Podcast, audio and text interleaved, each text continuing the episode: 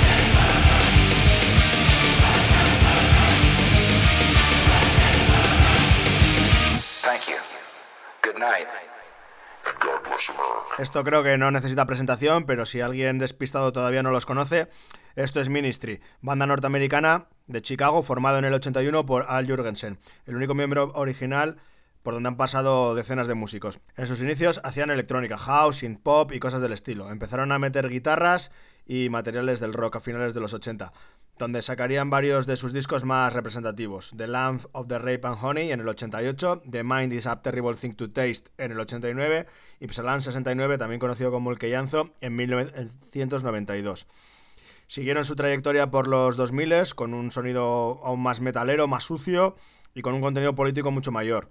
Con este Houses of the Mole del 2004 que acabamos de escuchar, donde hablan íntegramente de la guerra y contra Bush, donde todas las canciones empiezan por W, excepto esta que acaba de sonar, titulada No W, que además tiene guiños a sus anteriores mencionados Salam 69. En 2008, Jorgensen da por finalizada la banda, pero años más tarde, en el 2011, vuelven tocando en varios festivales y sacando lo que por el momento son sus dos últimos LPs de estudio: Relapse, del 2012, y From Beer to Eternity, del 2014. Tienen una discografía muy extensa, de 14 álbumes de estudio, 6 álbumes en directo, 14 recopilatorios y más de 30 sencillos.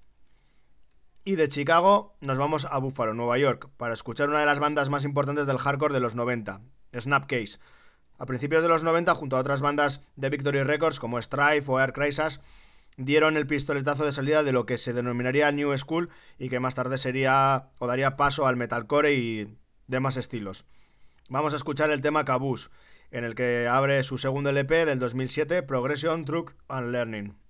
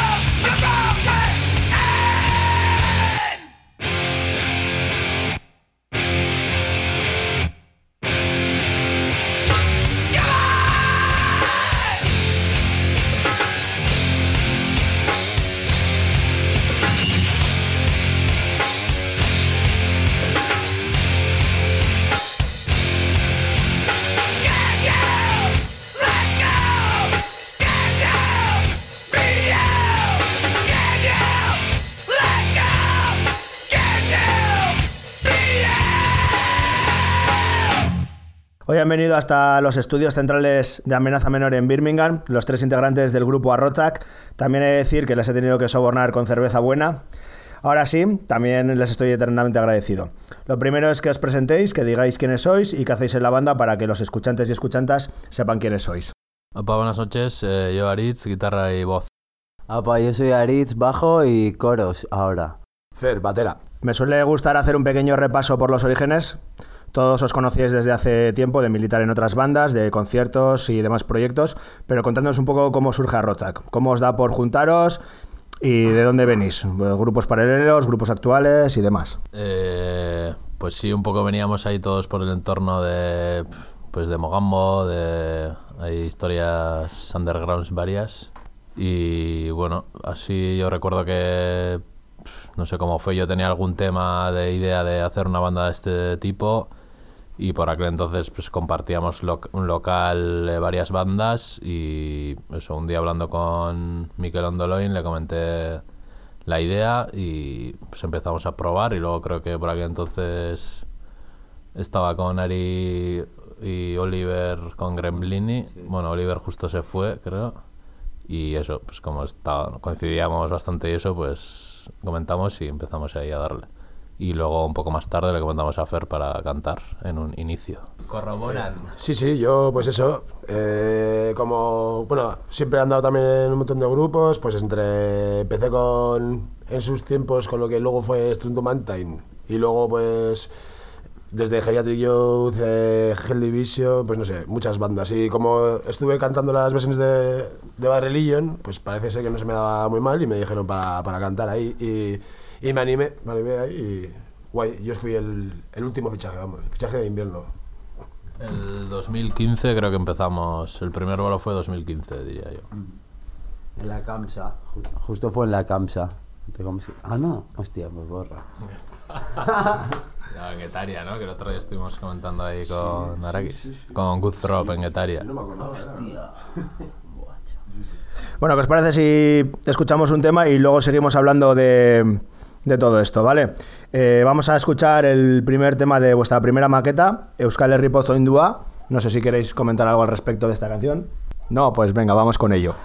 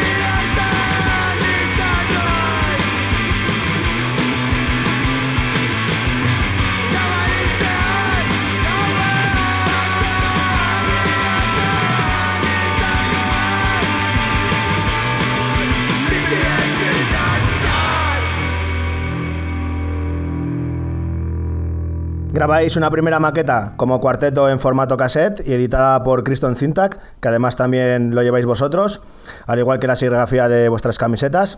¿Este tema del do yourself lo tenéis claro desde un principio o era porque nos quedaba más remedio? Y bueno, ¿y qué tal acogida tuvo la cinta? Eh, sí, bueno, teníamos los temas grabados ya y justo surgió que nos salió una mini gira ahí por Francia de tres o cuatro fechas y nos quedaban como dos semanas y queríamos editar algo y fue un poco porque pues, con Criston Syntac teníamos ya contacto con la fábrica de casetes y tal y en 10 días o así hacían y fue un poco por las prisas de venga, dos semanas vamos a tener algo físico y sin pensar mucho pues sacamos y al final se movieron como 200 copias o algo así que, que no está mal ¿no? Y el tema de la serigrafía lo llevas tú, ¿no, Ari?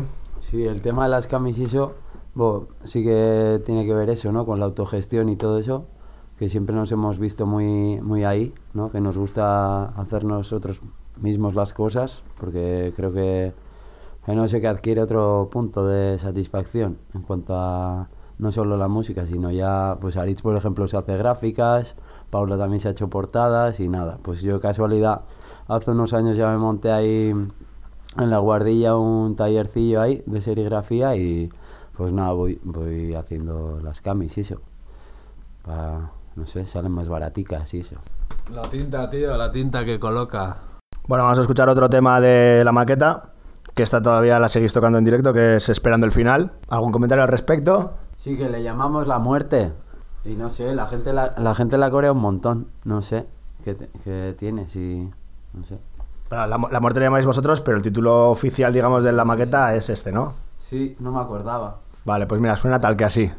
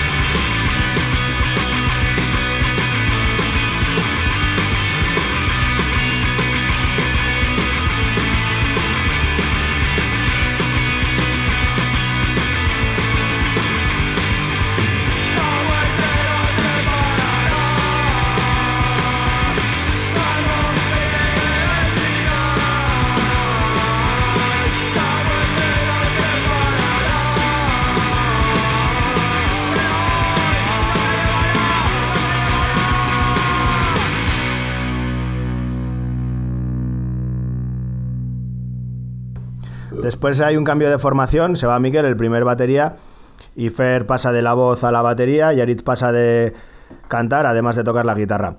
Y os quedáis así hasta el día de hoy como Power Trio. ¿Os planteasteis alguna vez meter un miembro más? ¿Preferís estar así como trío?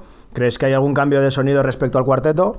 Pues nada, eso la verdad que salió un poco improvisado, quiero decir. Mm, En principio empezamos a tocar las canciones viejas conmigo de batera, que era lógico, para seguir ensayando y alguna vez sí lo hablamos y nos lo planteamos, pero realmente pf, enseguida nos dimos cuenta que la cosa funcionaba y empezamos a, a darle a caña, vamos, entre los tres. Eh, sí, no, no nos pasó por la cabeza pillar a, a nadie, yo creo.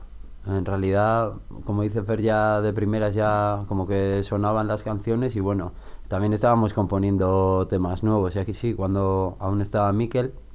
Y nada, cuando Fer se pasó a la batería, eh, pues no sé, en el LP6, no sé, igual eran 5 o así, que, que estaban compuestas ya y enseguida, o sea, salir, Aritz trajo riffs y salieron otros 5 temas, pero con una velocidad increíble de, a- en, cuanto a, en cuanto a realizarlas. Y luego también, pues en cuanto al sonido, pues eh, este Fer es más nervio y sí que no sí que no se enrolla la velocidad y eso. Y, y nada, pues en cuanto a sonido así, pues sí que sí que pilló un poco más de intensidad, más velocidad y no sé, la verdad que muy cómodos y muy a gusto así tocando los tres. A mí la verdad que me parece que suena más contundente. Quizás ahora la voz sea un poquito más melódica la de Aritz que la de Fer, pero en cuanto a sonido y a potencia yo creo que ha ganado. Sí, yo creo que hemos ganado en intensidad y luego, no sé, pues en cuanto a sonido general de temas, pues sí que con la experiencia del, del primer disco al final vas viendo cosas que igual quieres mejorar y eso, y igual como sonido un poco más refinado, ¿no? O sea, yo al menos en lo que a mí me concierne, ahí de, no sé, pues de arreglos de guitarra y así un poco, pues ya cos- cosas que vas viendo ahí en la primera grabación, pues intentas ahí eh, hacerlo mejor y bueno, sí, pues un poco más redondeo, o sea, redondo, no sé, redondeo. Redondeo. Redondeo. Como decía el Rufino, redondo. Redondeo rockero. Que sí, más que decía, ah, como decía ese ahí, re- me pagaron con el redondeo rockero, siempre redondeando a la baja. Bueno, ya con la formación actual en el 2018 grabáis vuestro LP en formato vinilo, Lord Zuro Tzetik, esta vez de la mano de varios sellos. De esto hasta el día de hoy, ¿cómo os, os ha ido? Porque estáis a tope, os habéis hecho una gira europea, ahora estáis dando un montón de bolos, contándonos un poco toda esta experiencia. Eh, estamos ahorrando ahí para una avioneta, ¿no? Para ir a esto. Para ser de, pa ser de la Jet Set. Sí, sí. Punk Champions League. Se nos ha caído la cerveza. Haciendo. Eh, guay, no sé, sí, mejor de lo que... Bueno, no nos esperábamos nada, al final, no sé, tampoco nunca nos ponemos expectativas, vamos ahí sobre la marcha. Y yo qué sé, sí, pues grabamos los temas y al final sí que mandamos algún sello así de fuera que no, no coló en un principio y al final sacamos pues entre nosotros y, y sellos de amigos. Y no sé, pues sacamos 300 copias, se vendieron todas, reeditamos y pues, sí, unas 500 o casi 600 ya se habrá movido.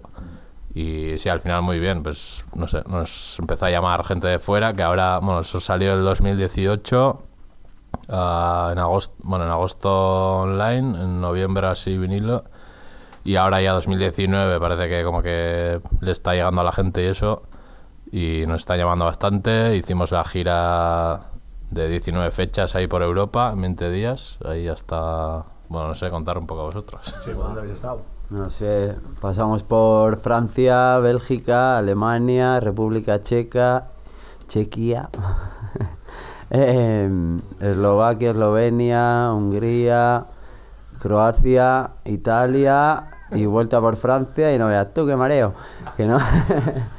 y, y nada, la verdad que muy guays porque, hostia, hubo respuesta. En, o sea, en, en casi todos los bolos de mínima había como 30 40 personas, tío.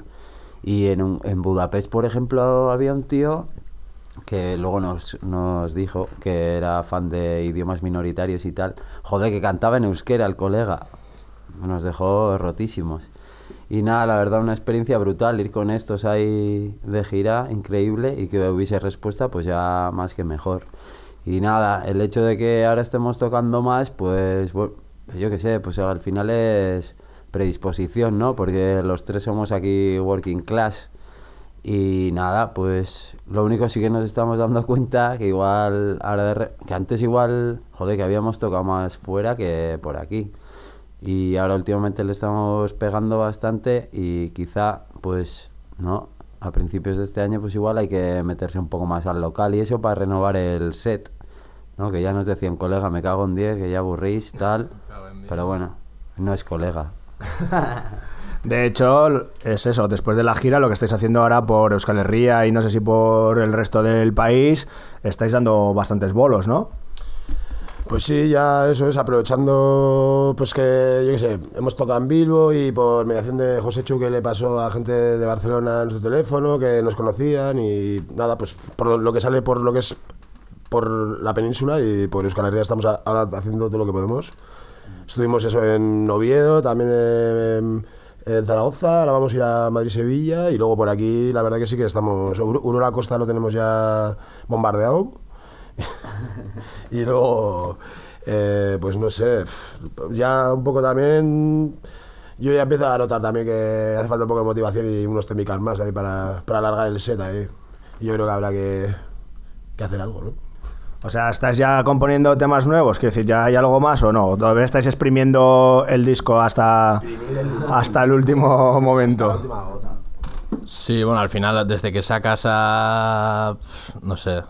Hay gente aquí que siempre va un poco. un paso para atrás. Desde que sacas a, donde- a- de cuando llega cierta gente, pues sí que pasa tiempo y. O sea, la gente igual está descubriendo ahora. O sea, más en el, igual en el entorno Euskadi. Gente más del. Yo qué sé, del punk rock en Euskadi. Del rock en Euskadi que en euskera, que parece que está ya un poco como que falta un, falta un refresh y la gente ya se tiene que agarrar algo y, y eso, pero no, por ahora no, o sea, hay ideas, pero no hay nada nuevo. Pero bueno, ya, ya vendrá. Sabemos que vamos a cantar en húngaro, eso seguro. Nos han llegado rumores a nuestras oficinas centrales en Birmingham de alguna edición por ahí, fuera de nuestras fronteras. A ver, ¿cómo es eso? Explicadnos. Sí, eh, sí hay rumores por ahí de que nuestra música ha llegado, ha cruzado ahí el, el charco y ha llegado ahí hasta Chile y, y eso, que va a salir, creo que va a salir nuestra discografía. No hemos muerto todavía, pero hasta ahora lo que hemos grabado en casete por ahí, ¿no? ¿Es cierto? Ari? Pero igual Fer lo desarrolla mejor. Pues sí, bueno, y no, pues. no, sí, guay, pues como que van a hacer ahí una cinta con, con los dos discos, eh, uno por una cara y el otro por la otra. ¿eh? Y nada, pues eh, un poco para que, como el disco no llega hasta allí más que en formato digital, pues para que haya algo allí físico para que pueda tener la peña. Y bueno, eso gracias a Gaspar que se ha enrollado un montón. Formato casete va a salir, ¿no? Y a Rafa, sí. Y que se preparen ahí, que, que vamos ahí a pillar un, una avioneta ahí para allá, ¿no? Sí, hay, No, no, vamos, vamos a echar nosotros a Piñera. que hay opciones hay para ir a México, Colombia, no sé, hay peña que está interesada. A ver.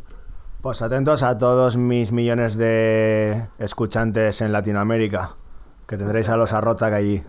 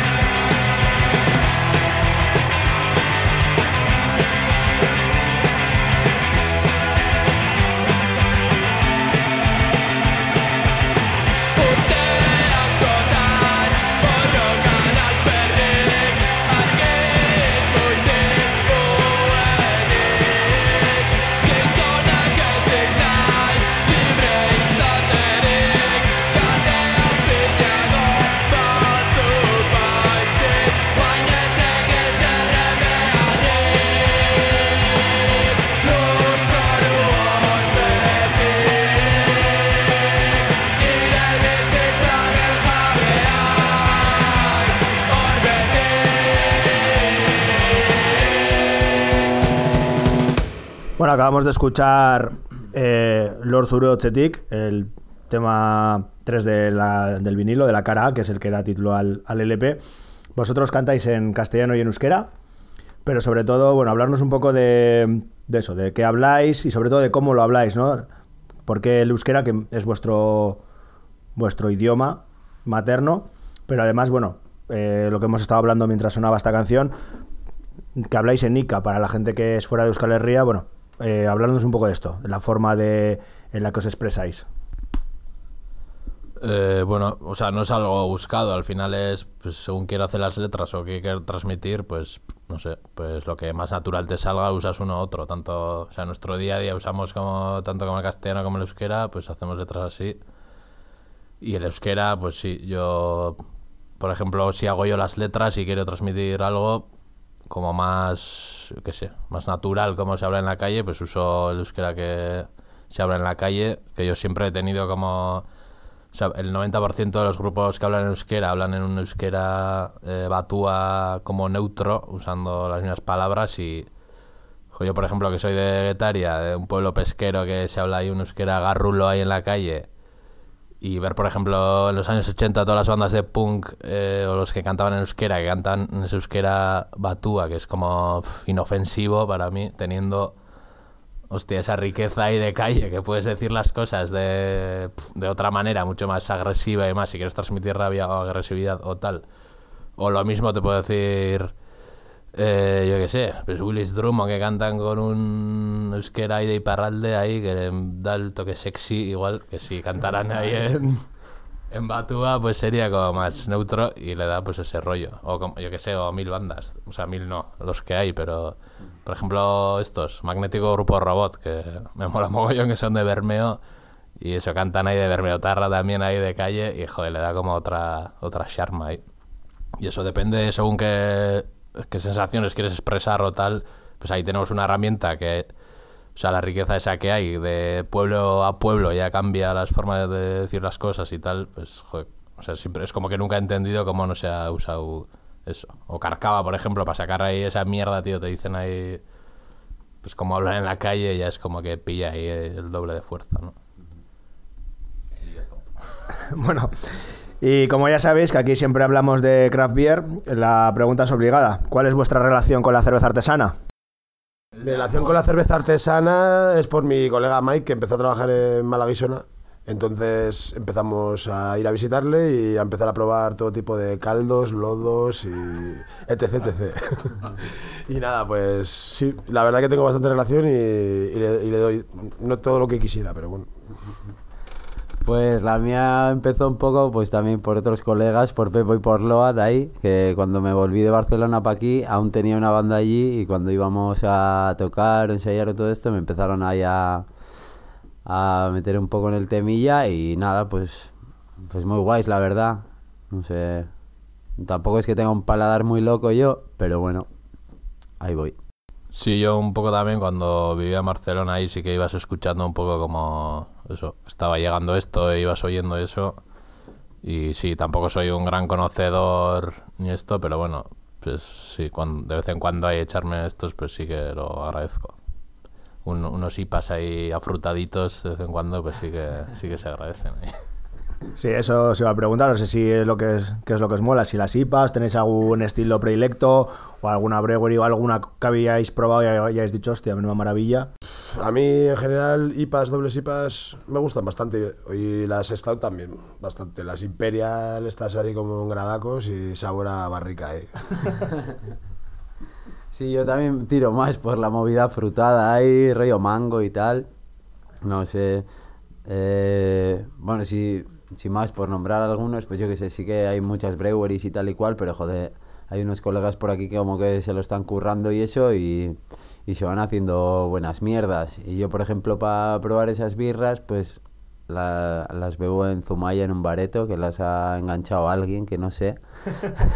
se ríe. Y nada, pues eso, pues voy disfrutando. Lo jodido es eso, tío, que estás, si estás en la capital y movidas así, pues como que lo tienes más fácil. Hay pueblos en los que entra más fácil, en otros, no sé, como que le cuesta más y va, yo agradezco que mi pueblo en Zumaya, que poco a poco pues se vaya metiendo ahí la cosa, tío. Eh, no, yo también rollito afrutado ahí. Bueno chicos, pues por mis partes esto es todo. No sé si queréis añadir alguna cosilla más, queréis mandar algún mensaje o tenéis alguna cosa que se os haya quedado en el tintero para decir. Agradecerte a ti que nos invites aquí a unas birras y obviamente a la entrevista. Nada, gracias a vosotros por prestaros a este proscast y nos vamos a despedir con el tema Niños Navaja, que es el tercer tema de la cara del vinilo. Así que nada, un placer y nos vemos en el pit y en el bar.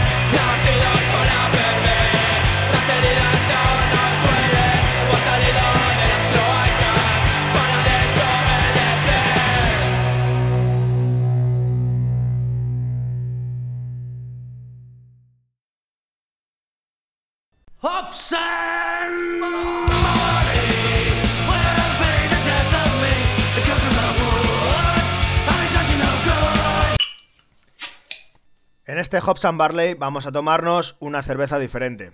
Y diferente por varios motivos. Pero empecemos por el principio. Esto que tengo en mis manos es una cerveza que se llama De Fruta Madre, de la cervecería catalana Cyclic, en colaboración con Brew by Numbers de Londres. Cyclic es un proyecto cervecero de Alberto y Joshua y se caracterizan por hacer cervezas del estilo Saison, de fermentaciones mixtas y levaduras salvajes propias.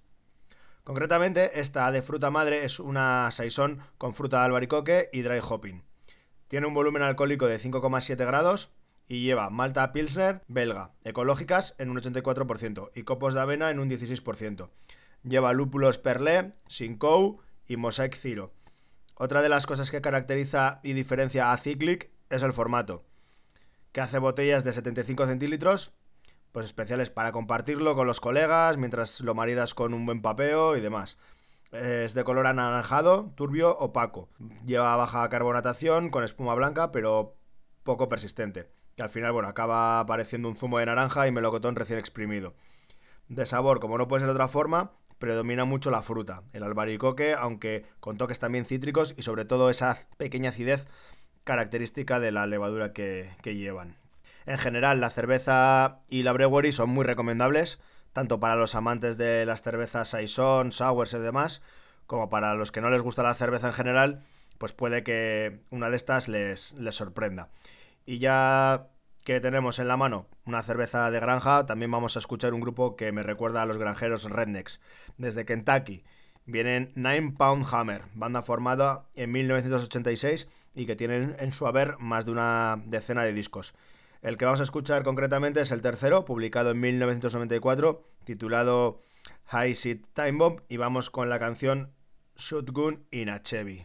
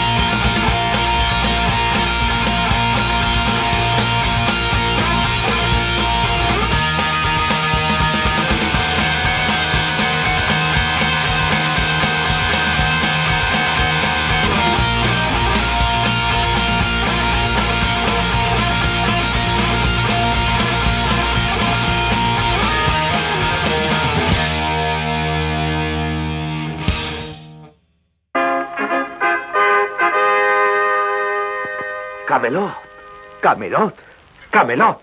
Es una maqueta. Es una maqueta. En el día de hoy vamos a escuchar un grupo de Zarauz en Guipúzcoa. En este caso es un dúo que practican un raw punk primitivo y directo. Se llaman Pedo o Pido, no sé. Se escribe con doble E y terminado en H. Y diéresis en la O que siempre le da un toque nórdico.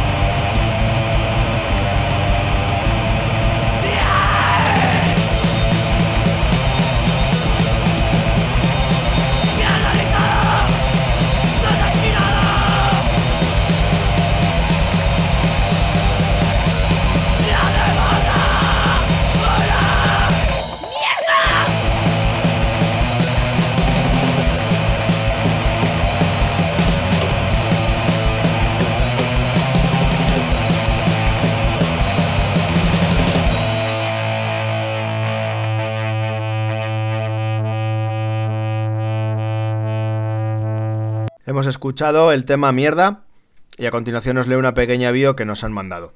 Pedo nace en el 2019 cuando Maider, en Pánico, Holy Nuns y demás, y Abuelo, en Metralleta, Hernia y otros grupos, deciden coger los instrumentos que nunca habían tocado para hacer ruido. Maider a la batería y a las voces, y Abuelo a la guitarra y a las voces también. Empiezan a componer temas muy simples y cortos, tirando del punk hardcore más básico. No tardan en hacer un repertorio de unos 12 minutos y empezar a dar asco por ahí donde les dejan. Hasta la fecha han tocado más de 10 conciertos y han pasado las fronteras de Euskal Herria y todo. Tienen grabada una cassette compartida con Svartar Callar y hay planes para grabar algo antes de acabar el 2019. La idea es seguir tocando allí donde nos dejen y editar más cosas en el futuro. Se puede descargar el ruido de su bandcamp por la jeta, buscadlo por ahí abajo que os dejo el link. Despedimos a Pedo con el tema Miedo.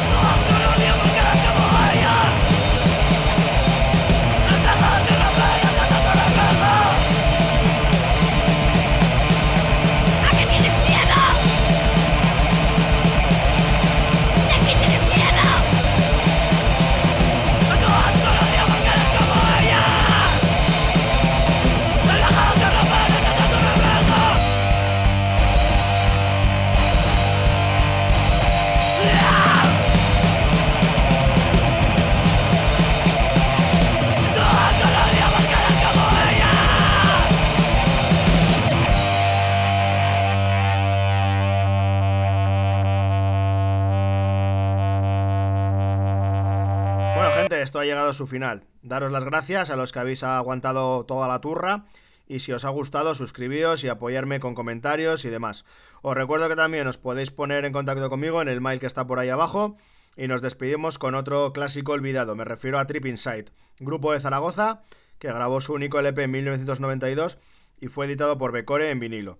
Después algunos de sus miembros formarían parte del Corazón del Sapo. Este es el tema que abre la cara titulado Quiero pensar. ¡Hasta la próxima!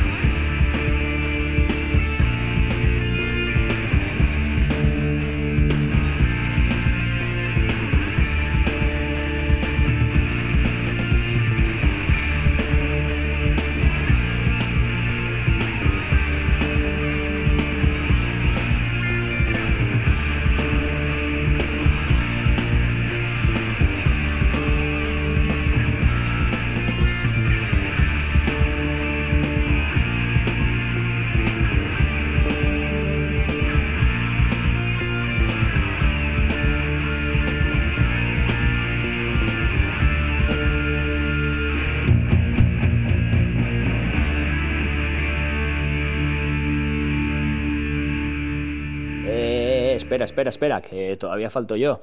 Eh, bueno, soy Mustard de Pica Bear, eh, anteriormente también de Neutral Kick y Thanks to Losers, y quizás algunos me conozcáis como Iker de Malaguisona. Y bueno, os espero en el siguiente capítulo de Amenaza Menor con ideas y sobre birra, sobre música y hablaremos un poco de todos estos temas en, en el próximo podcast. Así que nada, eh, estar al loro.